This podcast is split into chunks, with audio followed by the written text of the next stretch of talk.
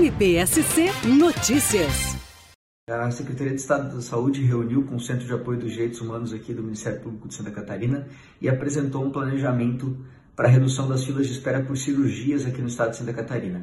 Esse planejamento, ele, em linhas gerais, objetiva que até o final do ano de 2022 todas as pessoas que ingressaram nessa fila até dezembro de 2021 sejam atendidas. Além disso, eh, foi tratado de um plano de acompanhamento dessa, dessa meta, eh, para que tanto a Secretaria quanto o Ministério Público possam acompanhar a evolução e o atingimento desse objetivo ao longo do ano de 2022, além eh, de cooperação para a construção de um sistema de acompanhamento da produção dos hospitais, para garantir que esse atendimento seja acelerado, para que as pessoas sejam atendidas e essas filas sejam efetivamente reduzidas até o final do ano de 2022.